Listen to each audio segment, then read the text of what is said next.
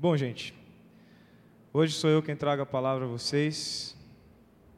O Senhor é, tem nos levado a uma reflexão neste, neste mês, no livro de Jonas, livro do profeta Jonas. E muito interessante porque essa série de sermões surgiu de uma forma muito espontânea, não foi nada assim programado.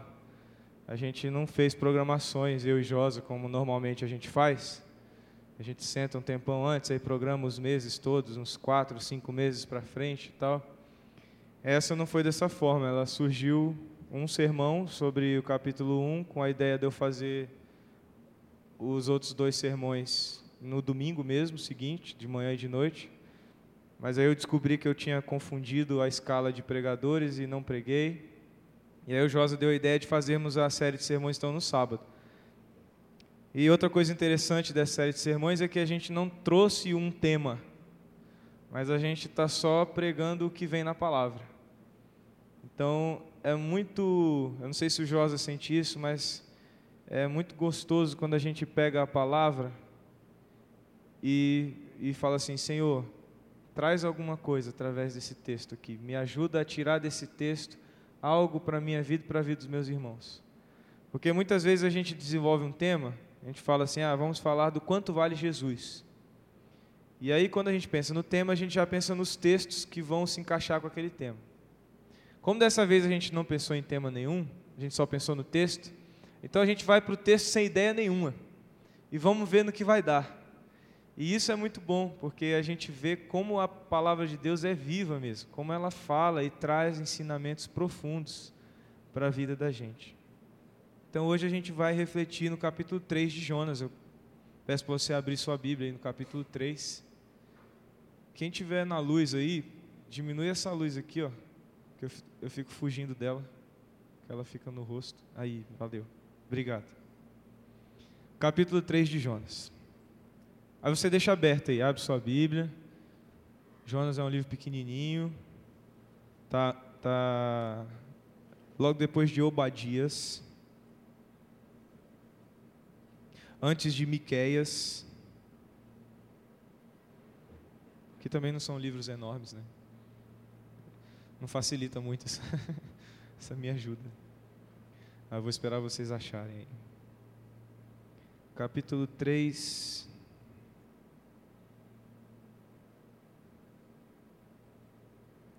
Livro de Jonas. Ok. Então deixa aberto aí, a gente não vai ler agora não. Deixa aberto e olha para cá. Eu quero convidar você a fazer um breve exercício de memória. Eu queria que você fechasse seus olhos aí e tentasse lembrar de um dia muito importante da sua vida, o dia da sua conversão. Pode ter gente aqui que nunca se converteu e aí não tem esse dia para lembrar. Mas aí eu quero que você assim compartilhe conosco desse tempinho aí, deixa seus companheiros aí, seus amigos lembrarem um pouco. E daqui a pouco eu vou começar a falar e você também vai entrar na turma e vai participar de tudo. Mas eu queria que você lembrasse desse dia da conversão, daquele dia que seu coração foi aquecido, sim, por um por, por algo diferente que você nunca tinha sentido antes. Aquele dia que você foi tomado por uma sensação nova, assim, de paz, de alegria, uma sensação que você não tinha experimentado antes uma sensação de paz e alegria misturada com apreensão. Apreensão porque você está experimentando algo novo e você pensa como é que vai ser minha vida daqui para frente, tal. Beleza, eu queria só que vocês trouxessem isso à tona. Pode, pode desconcentrar aí de você mesmo e concentrar aqui na frente. Eu queria que você deixasse e essa lembrança, assim, meio que ficar aí à flor da pele, entendeu? Deixando ela aí viva em você. E você que não viveu essa experiência, que você se deixasse ficar nessa expectativa de experimentar isso, nessa curiosidade de experimentar isso. E aí, naquela época que você se converteu, você viveu essas sensações de, de, alegria, de paz, diferente do que você já tinha experimentado, mas ao mesmo tempo uma apreensão de como é que vai ser minha vida daqui para frente? Será que eu vou virar crente careta, aqueles caras esquisitão? Como é que vai ser? É, Será que eu estou me entregando a uma religião falsa, verdadeira? Alguns sentem isso. Será que isso é bom mesmo? Será que eu estou fazendo a coisa certa? Como é que os meus amigos vão entender isso que está acontecendo comigo? Como é que eu vou contar para os meus pais, para minha família, que agora eu sou crente, que eu me converti e tal? Alguns não tiveram essa apreensão. Talvez você esteja pensando assim, não, mas eu nunca senti isso, nunca senti essa coisa que o Felipe está falando. Comigo foi diferente, eu nunca senti apreensão. Eu senti mesmo é uma certeza certeza assim inabalável do que eu estava fazendo, de que a minha vida agora ganhava um sentido verdadeiro, um propósito real. Você entendeu mesmo que na sua conversão você estava se arrependendo dos seus pecados, você estava encontrando o perdão salvador de Deus. E aí você dizia: Hoje a minha vida é outra. Vou falar para todos os meus amigos quem é Jesus, o que ele fez na minha vida eu estou certo de que não podia fazer nada melhor na minha vida do que entregar a minha vida ao único Salvador Jesus Cristo. Eu quero servi-lo, eu quero amá-lo, eu quero segui-lo, eu quero entregar toda a minha vida a Ele. Você pode ter sentido até as, as duas, os dois tipos de sensação: a apreensão e também a certeza, a, a alegria, assim, inconfundível. Mas o certo é que o dia da nossa conversão é um dia especial, não é não? É um dia que marca a vida da gente. Mesmo para aqueles que, como eu, talvez muitos daqui são assim, tenham nascido num lar cristão. E aí a conversão ela não, ela não se apresenta como um, um momento assim marcante, mas ela é algo diluído na sua história de vida, nas suas experiências e essas experiências é que vão te, te conduzindo à convicção de quem é Jesus e que você precisa dele para a sua salvação. Você precisa crer nele. Mas ainda assim, nós que vivemos essa conversão assim, digamos, processual, gradativa, né? Ainda assim, nós temos experiências com o Senhor, experiências de quebrantamento, de consagração de vida, de tristeza pelo pecado, e essas experiências são marcantes na vida da gente. Talvez até um de, alguns de vocês estejam hoje passando por uma experiência como essa, uma experiência marcante na vida de vocês, um quebrantamento muito grande no seu coração diante do Senhor. E aí vocês sabem exatamente do que eu estou falando, vocês sabem exatamente quais são essas sensações que eu estou tentando descrever. Mas o que eu quero dizer para você hoje é que a conversão, converter-se a Jesus Cristo, entregar sua vida ao Senhor como único e suficiente Salvador, é muito mais do que uma soma de sensações, é muito mais do que uma soma de sentimentos, é muito mais do que experiência existencial, é muito mais do que aquilo que você está vivendo naquele momento, vai além disso. Conversão é converter-se mesmo, é mudar de direção. Conversão é tomar uma nova postura de vida, ao lado de Jesus. Essa postura, ela é irrevogável, ela é inegociável, ela é irredutível, ela é para toda a eternidade, é daqui para toda a eternidade. É do ponto em que se inicia para todo sempre. Se converter é ser fiel até a morte. Isso é se converter. É isso que o texto de Apocalipse 2:10 nos diz. Seja fiel até a morte, e eu te darei a coroa da vida. Se converter ao Senhor Jesus é uma escolha que não há volta. Se você realmente foi salvo e resgatado e redimido pelo Senhor Jesus, essa conversão torna você fiel até a morte.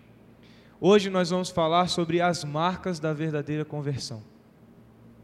É sobre isso que a gente vai conversar hoje e refletir se temos em nossa vida experimentado essas marcas, se temos em nós essas marcas. Eu quero que você seja muito franco com você mesmo.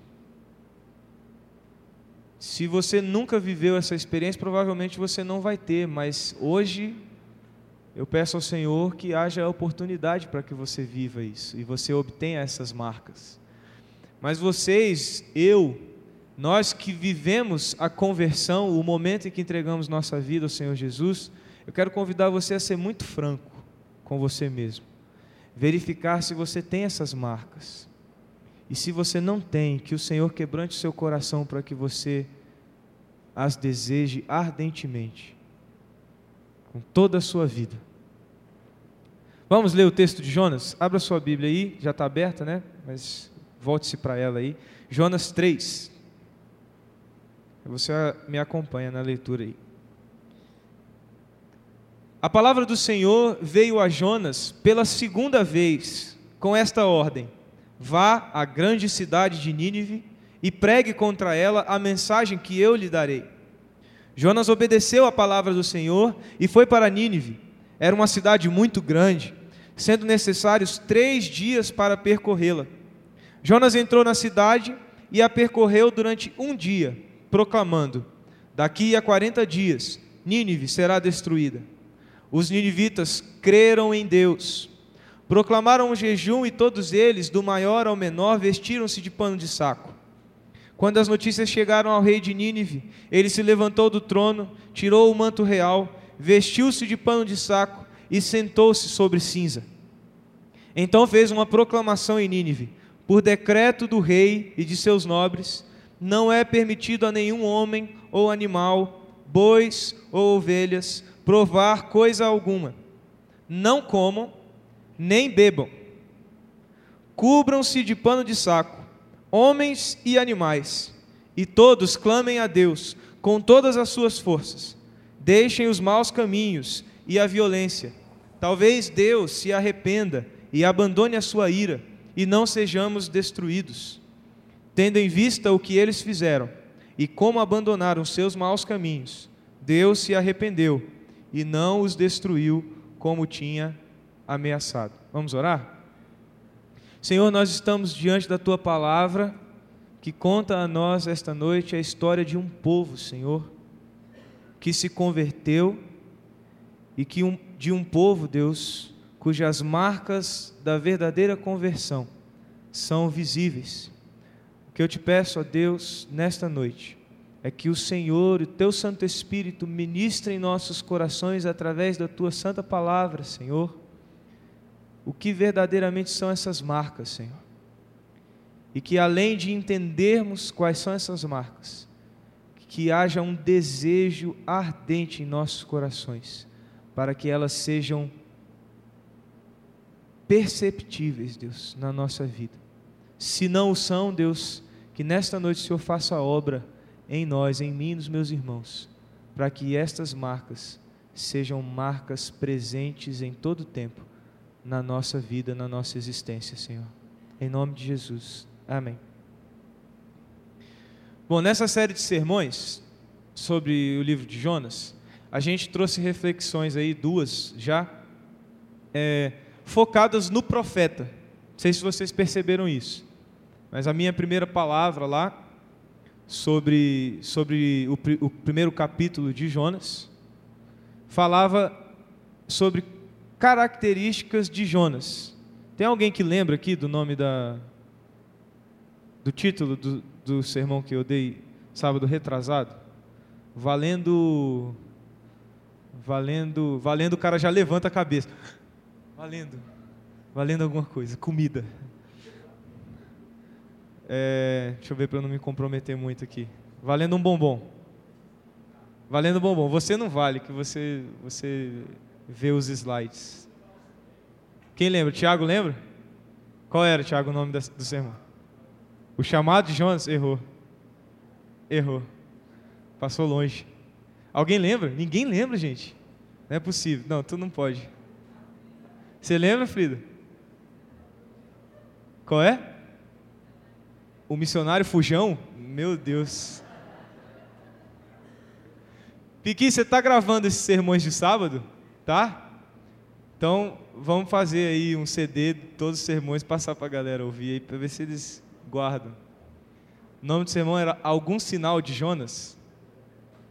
Lembraram agora? Mais ou menos? Acho que eu não estou marcando muito a vida de vocês. Acho que eu vou ter que orar mais. Bom, mas hoje a gente não vai falar sobre Jonas, a gente vai falar sobre Nínive. Hoje Jonas torna-se um coadjuvante na história e o personagem principal hoje é um povo, povo de uma cidade muito grande, chamada Nínive. E observem como o texto se inicia aí, a afirmação do autor do livro diz assim: que a palavra de Jonas veio pela segunda vez, veio novamente a Jonas. Quer dizer, pela segunda vez, Deus dá a Jonas a autoridade de profetizar sobre aquele povo. Lá no capítulo 1, diz que a palavra do Senhor veio a Jonas, e Jonas fugiu do Senhor. Agora, cuspido pelo peixe, vomitado pelo peixe, Jonas recebe novamente a autoridade de Deus para profetizar ao povo de Nínive, ou, no termo bíblico, contra o povo de Nínive. E aí, esse missionário contrariado, e ele é contrariado mesmo, o tempo todo ele está meio contrariado nessa missão dele. Vocês podem perceber nesse texto mesmo como ele está meio contrariado. Diz o texto quantos dias eram necessários para andar em toda a cidade de Nínive. Quantos dias eram? Sem olhar para a Bíblia. Três dias. Três dias eram necessários para andar por toda Nínive. Quantos dias Jonas andou? Um dia. Ele falou assim: Ah, eu vou fazer logo esse negócio rapidão aqui para acabar, encerrar com essa missão, porque eu não estou afim. Então ele era meio contrariado. Mas Jonas tinha uma característica muito importante. Jonas confiava totalmente no poder da palavra de Deus. E isso você vai ler no capítulo 4, quando ele diz assim: Eu sabia, eu já sabia, eu sabia que o Senhor ia perdoar esse povo. Ele fala assim, meio, meio indignado, assim, com Deus, por causa da misericórdia de Deus, mas isso prova como Jonas era um homem que realmente tinha intimidade com o Senhor e sabia o que o Senhor era capaz de fazer e o que o Senhor queria fazer. Então Jonas, apesar de ser um cara meio contrariado, meio esquisitão, meio ranzinza, meio josa assim, é, mas ele era um homem de Deus, como Josa. Consertei, né? Primeiro eu dou um tapa, depois eu faço carinho. E o que esse homem fez foi não dissimular. O que esse homem fez? Deus falou para ele: vai lá e pregue contra aquele povo, dizendo que aquele povo vai morrer em 40 dias. Ele foi lá e fez o que Deus mandou. Ele não pregou nada mais, nada menos. Ele falou: é o seguinte, galera: 40 dias está todo mundo, Serol vai passar aqui, vai todo mundo morrer e acabou para vocês. E é nisso que está uma coisa maravilhosa desse texto, que é o poder que a palavra de Deus tem para cumprir os propósitos de Deus. Um missionário contrariado, um cara que não queria fazer a obra, não queria cumprir a missão que Deus tinha dado para ele, mas ele foi fiel na pregação, ele pregou a palavra de Deus, ele pregou o que Deus queria que ele falasse. E aí a palavra de Deus vai como uma espada e cumpre o propósito que Deus tinha para aquilo. E mesmo contrariado, mesmo a contragosto, mesmo fazendo em um dia o que tinha que ser feito em três dias, Nínive foi salva. A palavra impactou a vida daqueles pecadores e os converteu para a glória de Deus, revelando a misericórdia do Senhor. Nesse texto que nós lemos hoje, nós percebemos dois atributos bem presentes de Deus. Um atributo é a justiça de Deus, essa justiça que condena o homem pelo seu pecado. Deus diz assim: Eu vou matar esse povo. Mas ao mesmo tempo nós vemos um outro atributo de Deus que é a misericórdia, porque mesmo prometendo a morte para aquele povo, Deus envia o Salvador para aquele povo, aquele que carregava a salvação para aquele povo. E aí, nesse, nessas duas características de Deus e na instrumentalidade de Jonas, Deus então, com misericórdia, salva aquele povo arrependido. Inclusive, esse termo, arrependido, é um termo que bota a gente numa situação difícil nesse texto. Quem, quem se atentou para isso? Que o texto, Carol ouviu isso? Que Deus, que o texto diz que por duas vezes é, relaciona Deus com arrependimento. Fala assim, o rei de Nínive fala assim: quem sabe Deus não se arrependa do que nos prometeu? E aí o texto, o, o versículo 10 diz que Deus se arrependeu. E aí alguns ficam assim, com a interrogação do tamanho do mundo em cima da cabeça, falam assim, como é que Deus se arrependeu? Deus não sabe de tudo? Como é que Deus se arrepende de uma coisa, se ele já sabia o que ia acontecer? Você fica com essa dúvida, Carol? Fica? Eu também fiquei. Mas acho que eu vou sanar essas dúvidas. O termo que é traduzido aí como arrependeu-se, a tradução mais apropriada para ele não é arrependeu-se, mas é teve compaixão.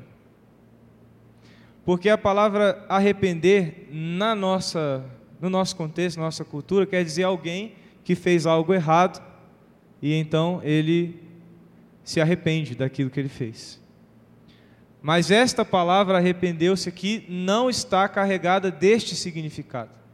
O significado desta palavra não é porque Deus fez algo errado e arrependeu-se do que fez. Essa palavra quer dizer que Deus teve compaixão do povo.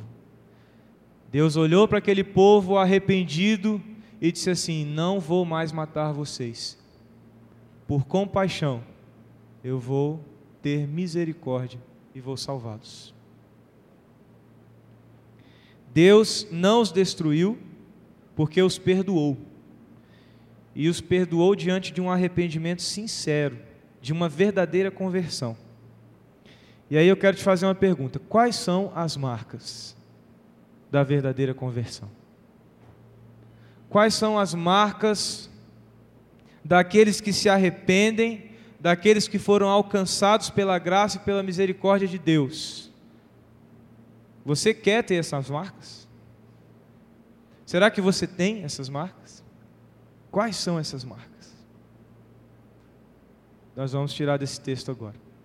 Primeira marca que alguém que se converteu verdadeiramente tem. A primeira marca é crer em Deus.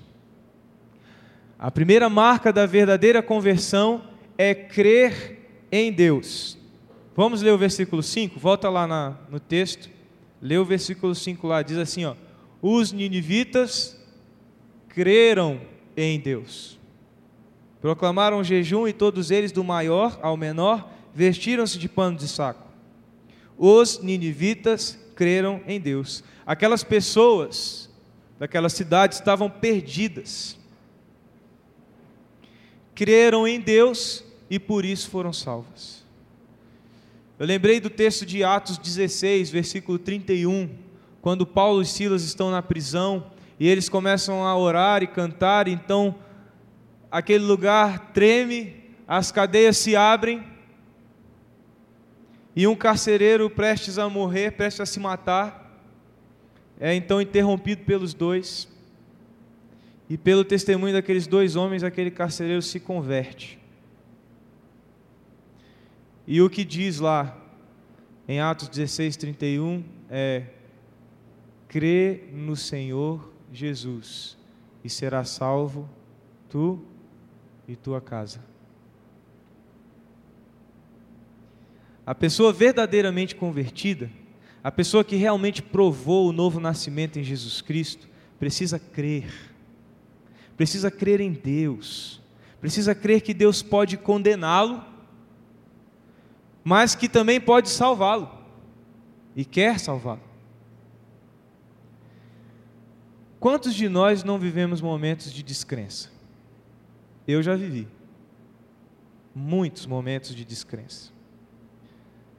Quantos já viveram momentos em que parece que você nunca se converteu? Porque você não crê. Nos esquecemos de Deus e até duvidamos da existência de Deus e da atuação de Deus na história, no mundo. Eu já vivi muitos momentos desses tipos, assim, momentos de dúvida em meu coração, momentos que minha fé ficava fraca, enfraquecida, e eu ficava sofrendo. E eu tinha um sentimento assim, não sei se você já teve isso, mas aqueles, aquela sensação de que nada mexe com você mais. Você vem para a igreja, senta no banco, todo mundo cantando, tem um cara assim a dois metros de você que está quebrantado, chorando, e você está aquela pedra.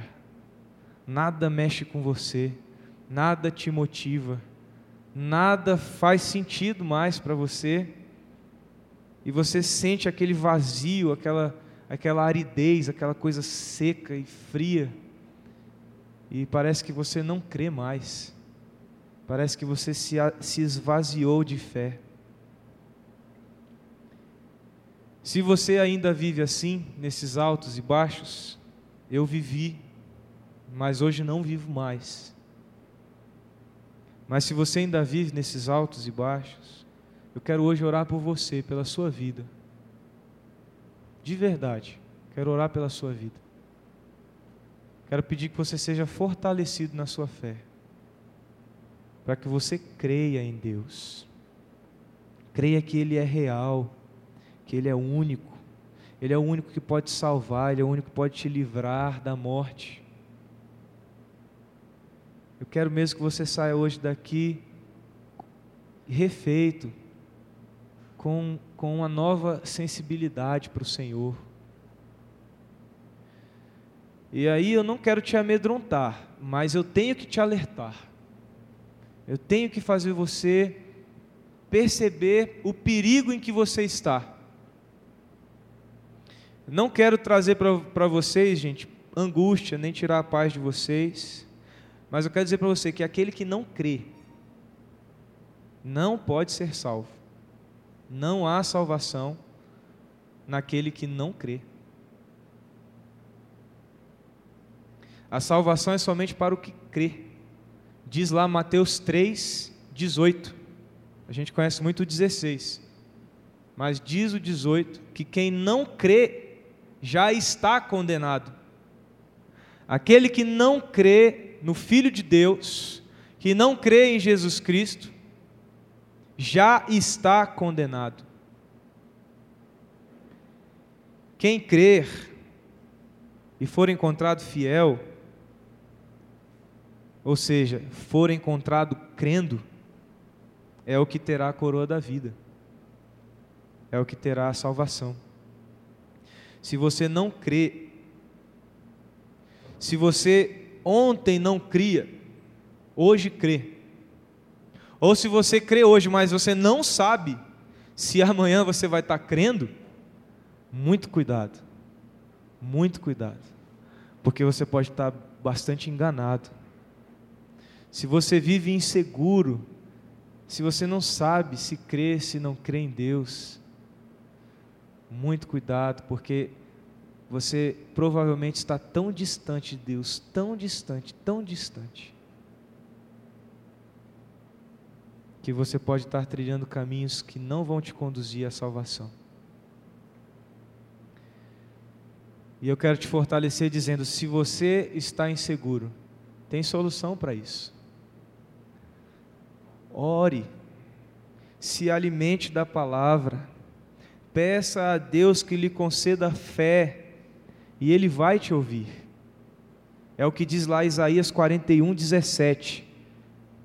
Isaías 41, 17.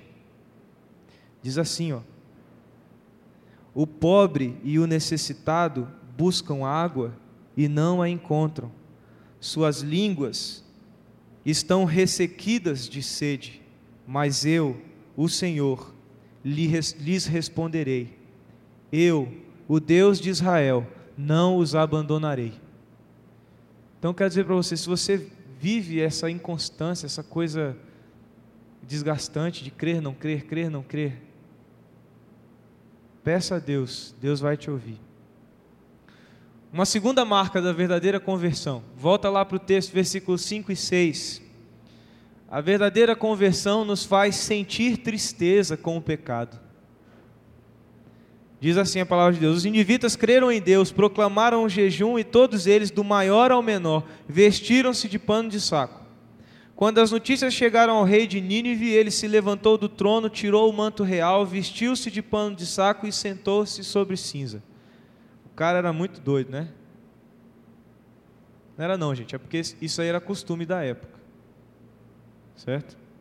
Igual hoje o povo tem outros, a gente tem outros costumes, né? Lá, por exemplo, lá nos Estados Unidos, uma pessoa morre, aí o pessoal faz um coquetel no enterro. Eu acho isso esquisito, né? Você do lado do caixão com um prato salgadinho. Eu acho isso meio esquisito. Tomando Coca-Cola. Mas são questões culturais. Nesse contexto, essa era a atitude de quem estava em profunda tristeza.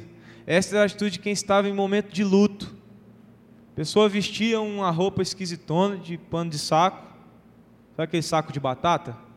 Lá no Ceasa é mais ou menos aquele estilo. Então o cara vestia uma roupa daquela, bem bonita. E aí sentava sobre cinzas e também jogava cinza sobre a cabeça.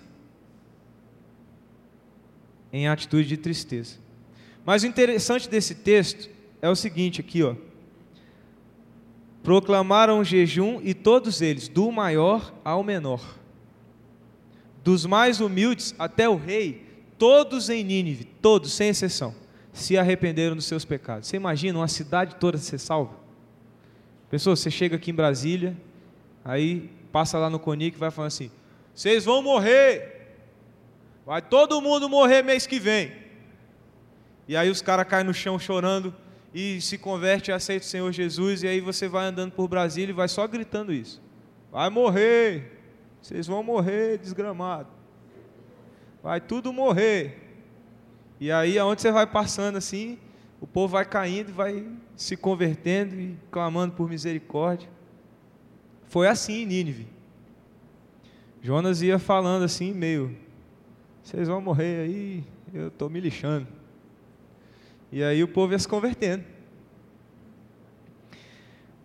Mas a lição que a gente tira aqui é que aquele que se converte de verdade, ele deixa sua vida de pecado, se arrepende mas se arrepende mesmo, com tristeza, tristeza daquilo que definia seu modo de vida e condenava a pessoa à morte. E sabe, eu me preocupo muito hoje com a igreja, com a gente. Eu tenho uma preocupação muito grande com a igreja, é, na forma que, que a vida com Jesus tem sido encarada. Eu não sei se vocês têm essa preocupação, mas às vezes eu olho para a igreja e eu me preocupo muito, porque parece que cada vez menos a gente tem a consciência do que significa pecar. Qual é a dimensão do pecado? Qual é a dimensão dos nossos atos que ofendem a Deus? A gente está perdendo essa dimensão. Muitas vezes, olha só que coisa mais sem sentido. Muitas vezes a gente fala dos nossos pecados até com certa ostentação.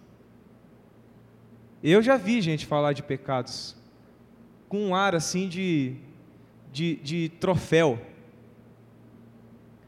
Fala assim como se fossem troféus que tornam o cara mais experiente na vida. Já conversaram com gente assim? Que já, tipo, já viveu aí coisa aí no mundo que nem cabe aqui falar. E o cara vai compartilhando com você aquelas coisas assim, mas você não vê choro, você não vê tristeza.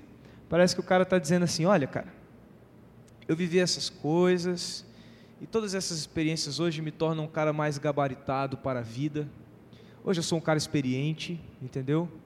Eu já conheci muitas mulheres, já conheci todos os tipos de bebida e já estive em todos os tipos de festa.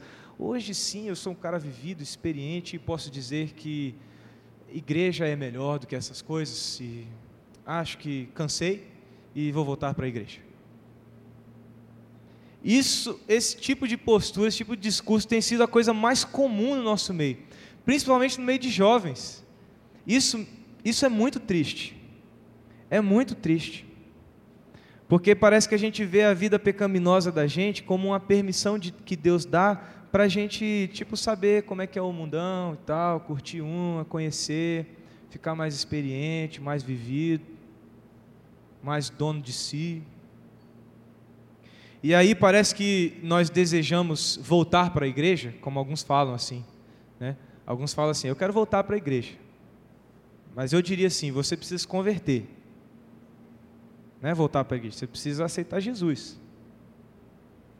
Mas alguns dizem assim: eu vou voltar para a igreja, sabe? Porque é, na igreja ela tem boas companhias, porque lá as pessoas são mais saudáveis, o pessoal não fuma, e as pessoas são menos endividadas, as pessoas são mais amáveis, são menos egoístas, as famílias são mais estáveis, apesar de muitas viverem meio de fachada assim, mas de modo geral, essas características são, são preponderantes na igreja, são, são mais vistas.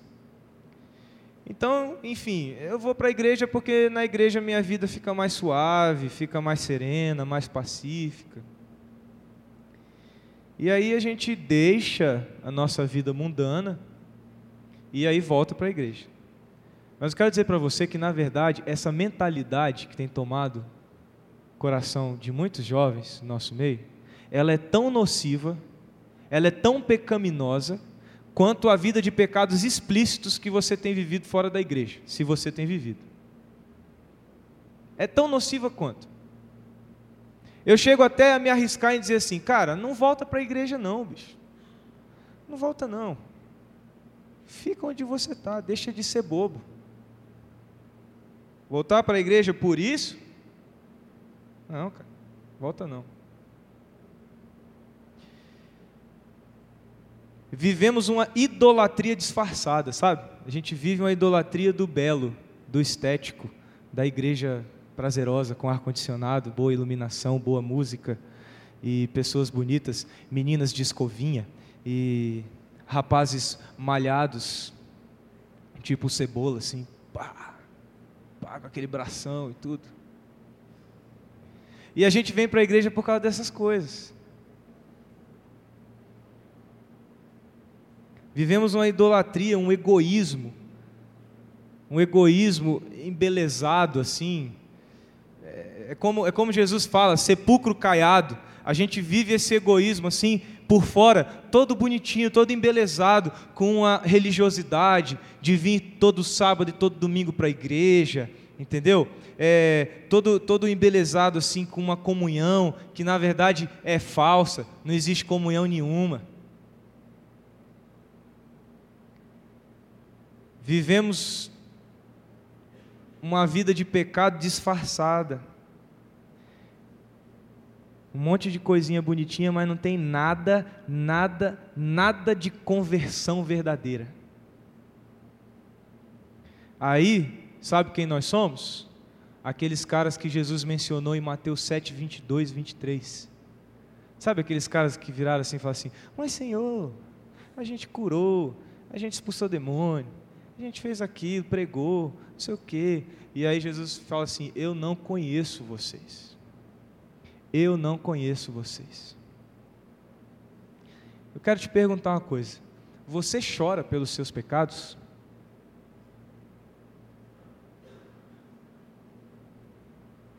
Uma vez um rapaz me procurou com um problema de masturbação. E ele falou assim: Eu não consigo deixar esse pecado. Eu botei a mão no ombro dele e disse assim: Meu irmão, eu não vou colocar sobre você um jugo que é meu, que eu vou colocar sobre você. Eu vou deixar o Senhor tratar na sua vida. Você tem que parar com isso. Mas mesmo que você nunca consiga parar com isso, em toda a sua vida, você nunca consiga deixar esse pecado, em toda a sua existência, nunca, nunca, deixe de chorar pelo seu pecado. Nunca deixe de se arrepender pelo seu pecado. Porque se isso acontecer, aí você está no sal. E você chora pelos seus pecados?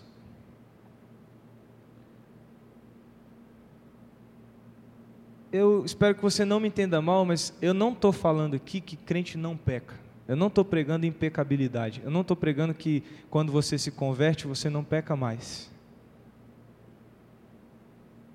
Mas eu estou pregando, falando para vocês, que a diferença entre um crente verdadeiro e um falso, entre um verdadeiro convertido e um cara que está solto na buraqueira, como diz meu pai, a diferença não é a presença ou a ausência do pecado em si. Porque pecadores, todos nós somos, e a, acredito que desse tempo aqui vocês hoje estão ouvindo o pior de todos.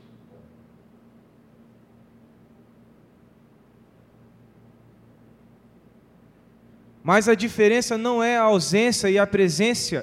Presença. Agora eu falei igual o seu Creison.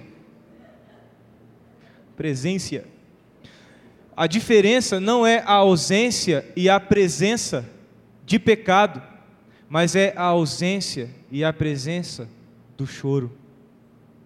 Se você não chora pelos seus pecados, muito cuidado. Muito cuidado.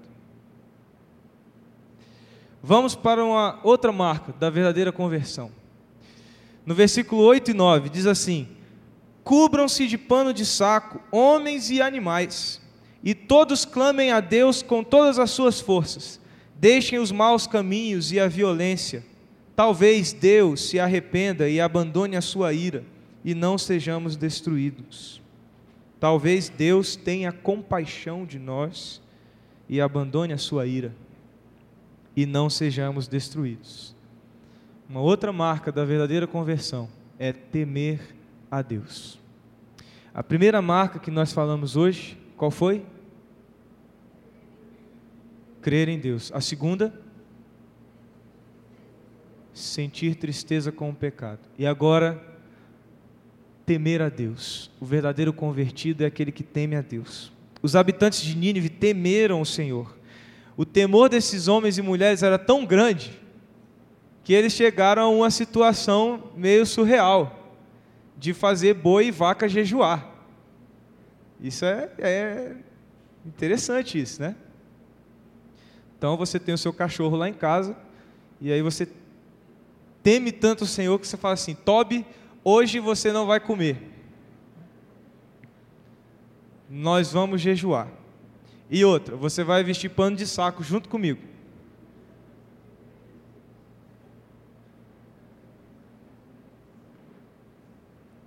Esses homens e mulheres, eles tinham tanta consciência do pecado que eles tinham, que eles viviam, da distância que eles estavam do Senhor, que quando eles perceberam a eminência da morte, a eminência da destruição, eles foram ao extremo para buscar uma purificação. Nós vamos jejuar da criança, do bebê mamando no peito, até o rei, todo mundo vai jejuar. Eu gosto de pensar que o que aconteceu em Nínive foi uma espécie de avivamento. O primeiro avivamento da história foi o que, foi o que aconteceu em Nínive. Primeiro avivamento da terra. Pessoas de todas as idades, de todas as classes sociais, sendo impactadas pela palavra de Deus, tendo uma experiência real e transformadora com a palavra de Deus, deixando suas posturas orgulhosas e soberbas e se humilhando na presença do Senhor, dizendo: Nós somos nada diante do Senhor, nada. Nós somos pó, nós somos como essas cinzas que jogamos sobre as nossas cabeças, representando que do pó nós viemos e ao pó nós retornaremos. Nós não somos nada. Eis o primeiro avivamento de toda a história da humanidade: Nínive, uma cidade de pecadores impactados pela palavra de Deus, convertidos verdadeiramente ao Senhor. E aí eu me lembrei de um sermão muito famoso da história da igreja, pregado por um pastor chamado Jonathan Edwards. Ele pregou um sermão que o título é Pecadores nas mãos de um Deus irado. E diz a história que no dia que ele pregou esse sermão, as pessoas se desesperaram tanto diante da eminência da morte, diante da certeza da condenação por seus pecados, que as pessoas, ele nem precisava convidar, as pessoas vinham à frente, chorando e clamando por misericórdia, pedindo a salvação de suas vidas. Isto é o avivamento. Para quem ora por avivamento, se você pede avivamento, você está pedindo cinza você está pedindo pó, você está pedindo cara na terra. É isso que você está pedindo. E olha o que ele diz no sermão dele. Eu insistiria agora num exame maior das seguintes palavras: Não há nada, a não ser a boa vontade de Deus, que impeça os ímpios de caírem no inferno a qualquer momento. Por mera boa vontade de Deus, me refiro à sua vontade soberana, ao seu livre-arbítrio, o qual não é restringido por nenhuma obrigação, nem tolhido por qualquer tipo de dificuldade. Em última análise, sob qualquer aspecto, nada, exceto a vontade de Deus, tem poder para preservar os ímpios da destruição por um instante sequer. E as pessoas então se desesperavam, porque elas não queriam a condenação. E sabe de uma coisa? Eu me entristeço ao perceber que as pessoas não têm mais o temor do Senhor. A gente está perdendo isso, esse temor a Deus. As pessoas não sentem mais medo de Deus, medo diante de Deus. E não confunda, porque quando eu falo medo, eu não estou falando daquele medo que o apóstolo João diz que o verdadeiro amor lança fora. Eu não estou falando desse medo. Eu estou falando do medo que conduz ao respeito, à reverência a Deus, por ser Ele o dono de tudo, por ser Ele aquele que pode nos matar e por ser Ele aquele que pode nos fazer viver. Eu não falo do medo da condenação, mas eu falo do medo da ingratidão. Nós vivemos hoje o que um autor chamado Dietrich Bonhoeffer, um cristão que viveu, que viveu na Alemanha nazista, ele chamava de graça barata. Nós vivemos hoje uma graça barata. Uma graça que nós confundimos com libertinagem nós achamos que a graça nos dá condições para vivermos como bem entendemos, sem temer, como queremos. Nós entendemos mal o que Jesus fez na cruz por nós. Nós achamos que ao preço da vida do Senhor, nós podemos levar a vida, a nossa vida, nos deliciando nos prazeres pecaminosos da nossa vida. Ah, não tem mais condenação para a gente. Jesus já pagou o preço. Eu faço o que eu quiser. E o céu é o limite. O verdadeiro convertido, saiba disso, o verdadeiro convertido teme ao Senhor. Dizem os historiadores que nas épocas em que a igreja tinha maior consciência e um sentimento mais vivo de que Jesus estava prestes a voltar, esta igreja tornava-se mais fiel, orava mais, lia mais a Bíblia, buscava mais ao Senhor. Mas quando nós perdemos essa consciência, quando a gente perde, galera, o temor a Deus, quando nós não tememos a mão forte de Deus, estamos trilhando um rumo muito complicado, muito perigoso. O verdadeiro convertido teme ao Senhor. Ele entende que em Cristo toda a ira de Deus foi acalmada. Que em Cristo fomos feitos amigos de Deus, mesmo que ainda pecadores. Porque Jesus não pecou. E na morte daquele que não pecou, foi retirada a condenação daqueles que pecam. Mas, mas, o verdadeiro convertido também entende? Que a morte de Jesus foi imerecida,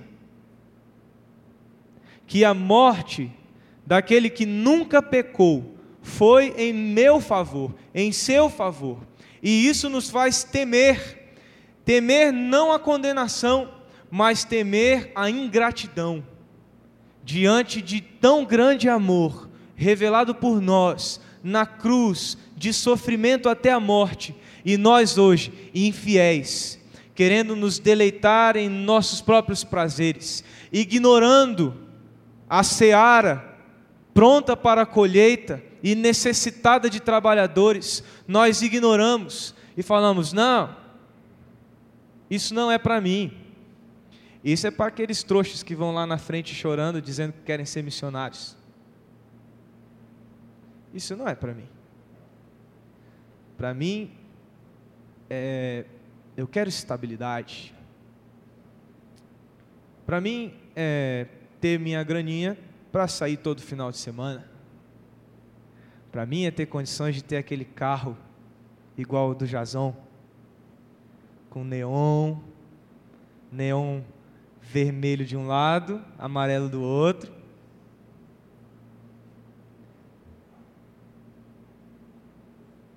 Eu tenho dinheiro é para isso. Eu quero dinheiro é para isso.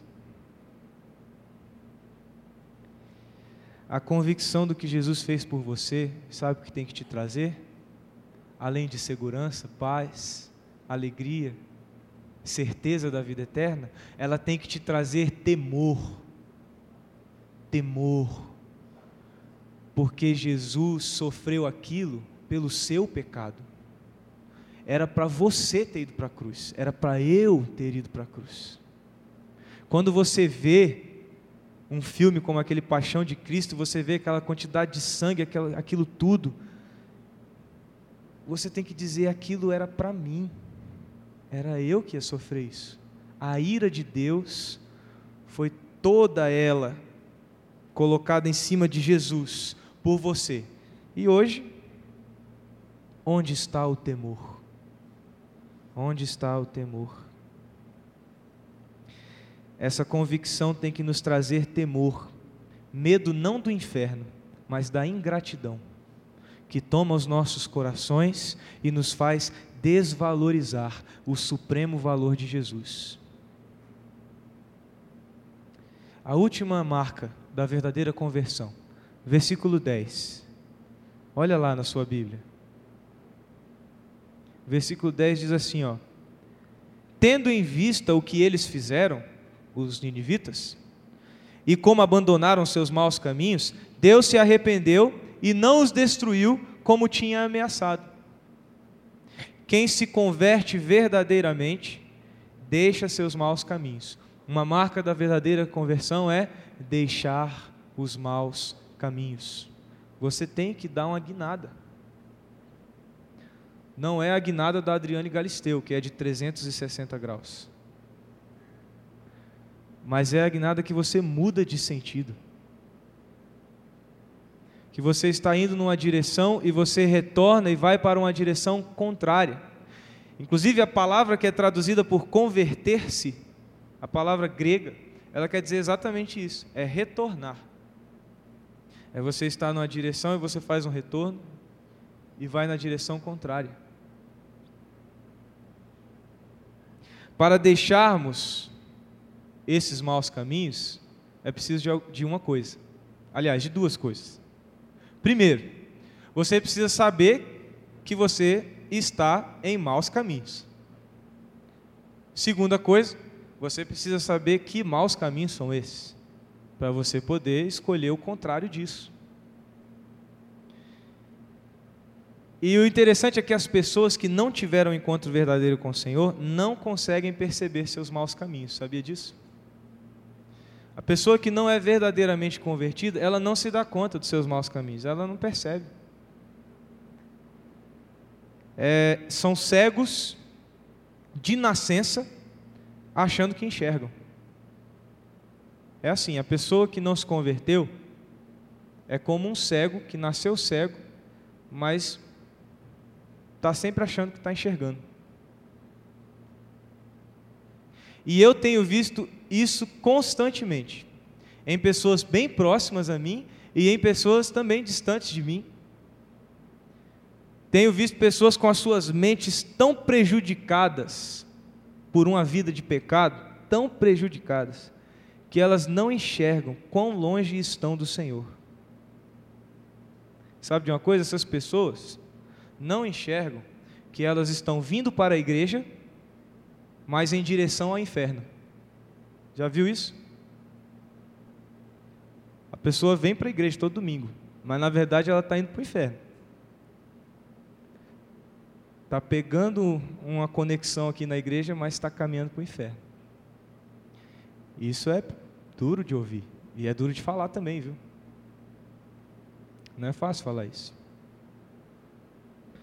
Mas eu quero falar isso para vocês, para que vocês sejam francos, como eu disse no início. Seja franco com você mesmo. Porque você pode estar nessa. Você pode estar naquele grupo que o Russell Shedd diz assim: olha, talvez você não chegue lá. Você pode estar se enganando.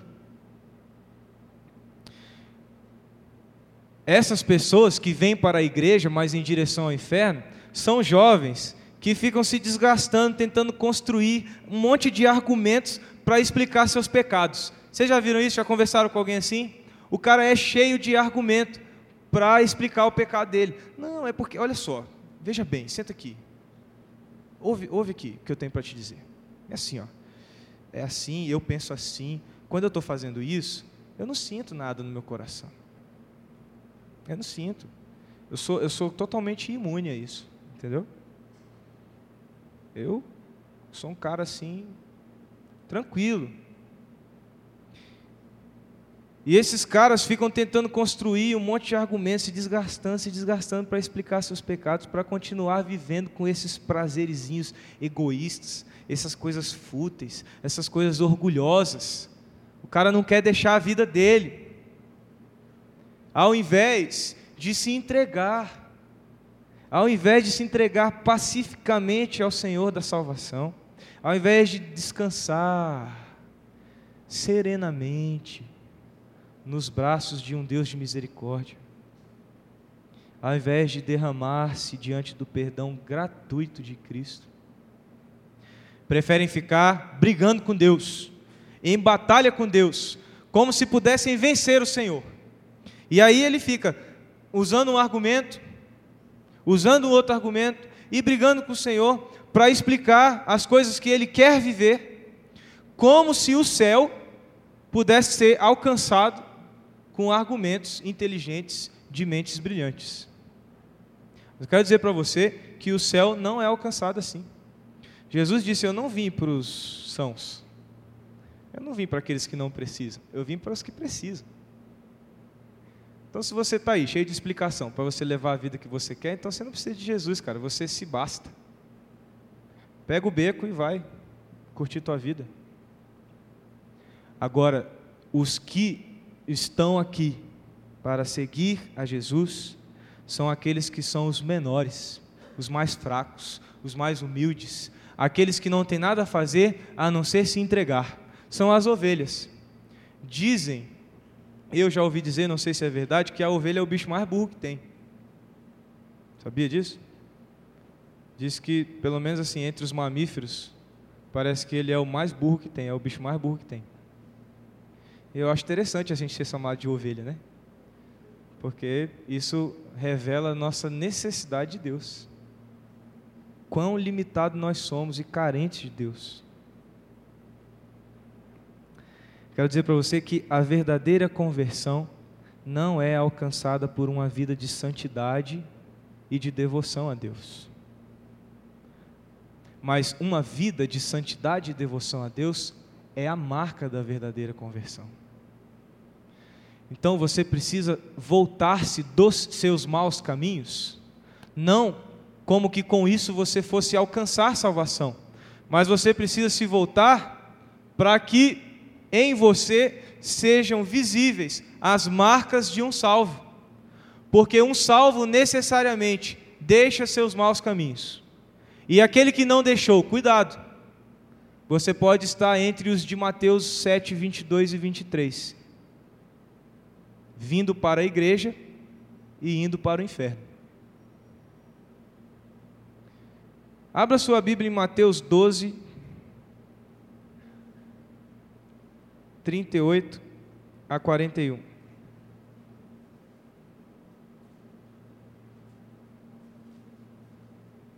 Nós estamos terminando.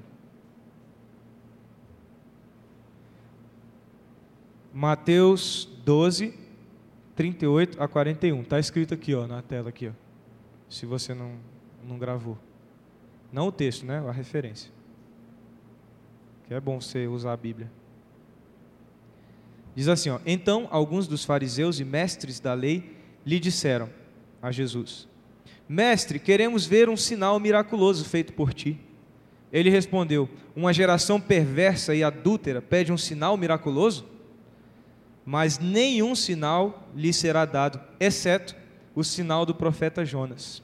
Pois assim como Jonas esteve três dias e três noites no ventre de um grande peixe, assim o filho do homem ficará três dias e três noites no coração da terra. Os homens de Nínive se levantarão no juízo com esta geração e a condenarão, pois eles se arrependeram com a pregação de Jonas, e agora está aqui o que é maior do que Jonas.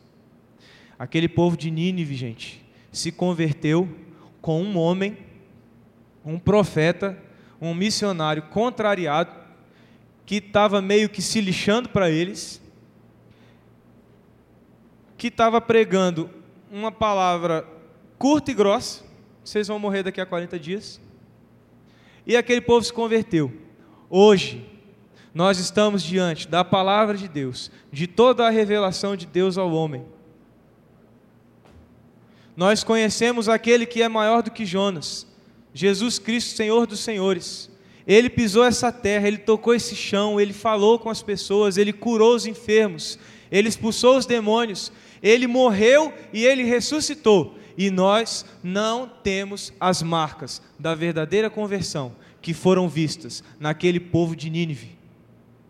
Nós estamos diante do Deus Todo-Poderoso, o Deus da salvação, e nós não temos as marcas da verdadeira conversão. Neste texto, Jesus tratou aqueles fariseus com muita severidade, porque conhecia aqueles homens conhecia os corações daqueles homens. O Senhor sabia que eles não criam que Ele era o Salvador, o Filho de Deus. Jesus sabia que aqueles fariseus também não se entristeciam com o seu pecado. Sabia que aqueles homens não tinham o temor do Senhor em seus corações, que eram arrogantes, e também que não deixavam os seus maus caminhos por se acharem sempre donos da verdade. Hoje, hoje, eu e você estamos diante da palavra de Deus, que nos faz conhecer a Jesus. Estamos diante do Santo Espírito de Deus, cujo ministério é nos convencer da morte, do pecado e do juízo. Ele está aqui para nos fazer experimentar o toque de Deus em nossas vidas. Que marcas da verdadeira conversão você carrega com você? Todas? Nenhuma? Uma, duas, três? Meu convite a você hoje é que você reafirme em seu coração a verdadeira conversão. Que você deixe seu coração ser invadido pela mão de Deus, que vai te conduzir por novos e excelentes caminhos. Se você se encontrou em falta em alguma dessas marcas que tratamos hoje, marcas que foram vistas no povo de Nínive,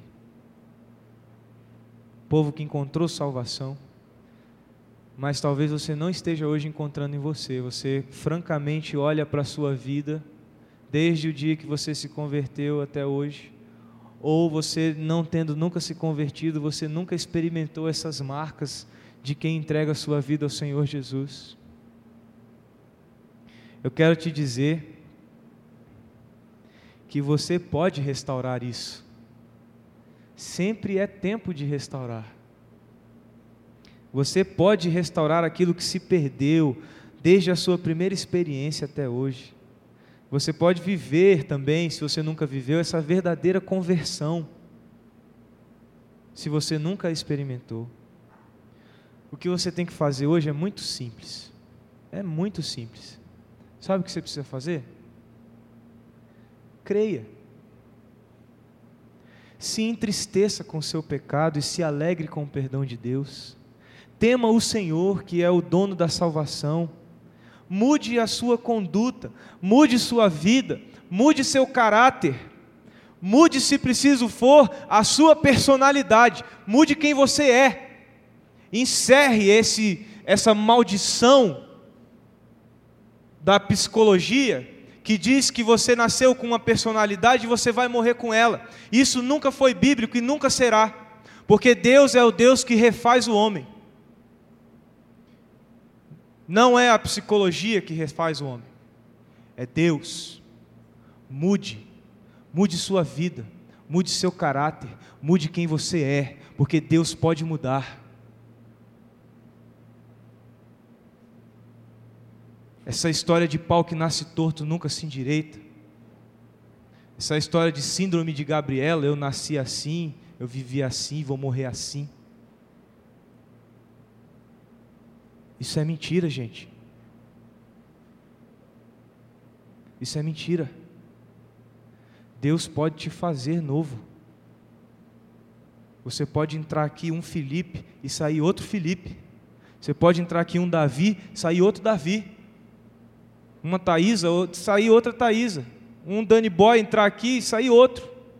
Deus pode fazer isso na sua vida. É muito simples o que você precisa fazer. Creia. Se entristeça com o seu pecado. Tema ao Senhor. Mude. Mude. Feche seus olhos.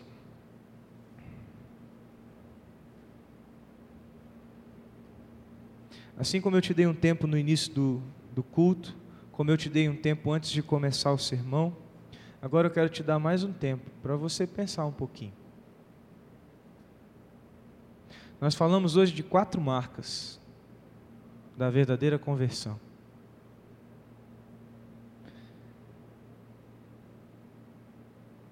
Nós falamos hoje sobre a marca de crer. Nós falamos hoje sobre a marca de se entristecer com o pecado. Nós falamos hoje sobre a marca de temer a Deus, ter em você o temor do Senhor. E nós falamos hoje a marca de mudar os seus maus caminhos. Aquele povo de Nínive mudou seus maus caminhos. Eles mudaram. E Deus teve misericórdia dele e o salvou. Eu sei que o mesmo Deus de misericórdia de Nínive é o Deus de hoje de misericórdia sobre a tua vida. Sim, se entristeça com o seu pecado, mas não não ache que não há mais chance. Tenha certeza de que Deus pode restaurar a sua vida. Ele quer fazer isso.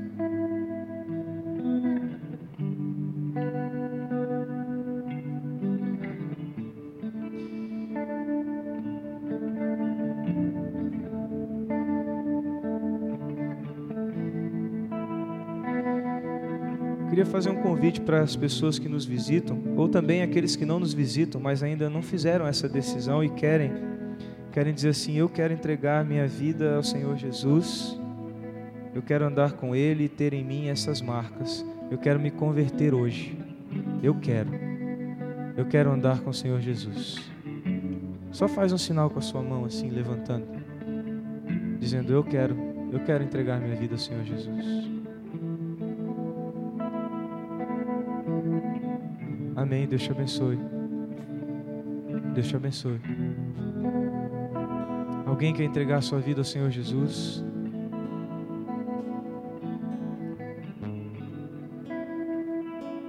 Se você não encontrou em você uma, duas, três, quatro, se você não encontrou essas marcas da verdadeira conversão na sua vida, e você quer dizer hoje, Senhor, restaura em mim Restaura em mim, Senhor. Restaura em mim, Deus, esta conversão que o Senhor deseja. Restaura em mim, Deus, a verdadeira conversão. Você quer fazer isso? Coloque-se de pé na presença do Senhor, dizendo: Eu quero restaurar em mim as marcas que eu não tenho vivido em minha vida da verdadeira conversão. Deus te abençoe, Deus te abençoe.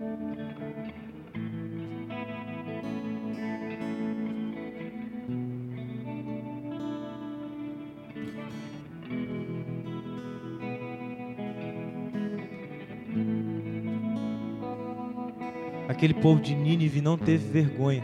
Aquele povo vestiu pano de saco, se cobriu de cinzas. Aquele povo não se constrangeu, mas aquele povo se arrependeu. Eu te peço, por favor, não se constranja. Não sinta vergonha do que Deus pode fazer na sua vida, mas aproveite a oportunidade. Deus quer fazer. Há mais alguém que quer se colocar de pé, amém, dizendo: Senhor, restaura em mim as marcas da verdadeira conversão.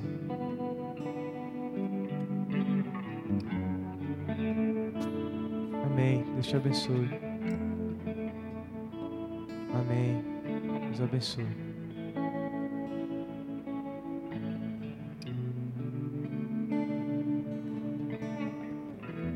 Glória a Deus. Mais alguém?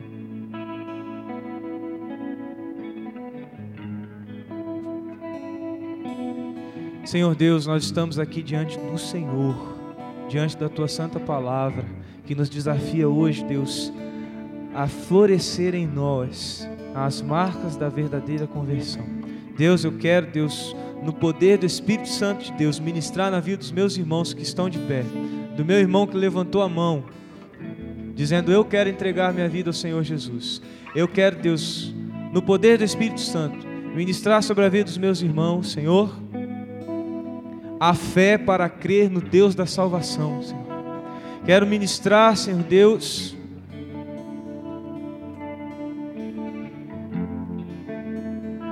a mudança dos seus maus caminhos, Senhor.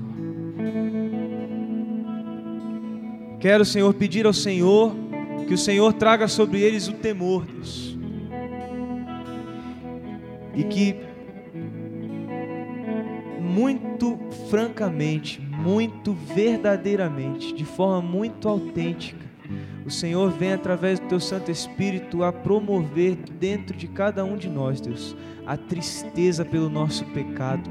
Essa tristeza, Deus, que não pode nos abandonar em nossa caminhada, Senhor. Nós temos que chorar quando pecamos, porque quando pecamos, crucificamos novamente o Senhor. Tem misericórdia de nós, Senhor. Tem misericórdia de nós.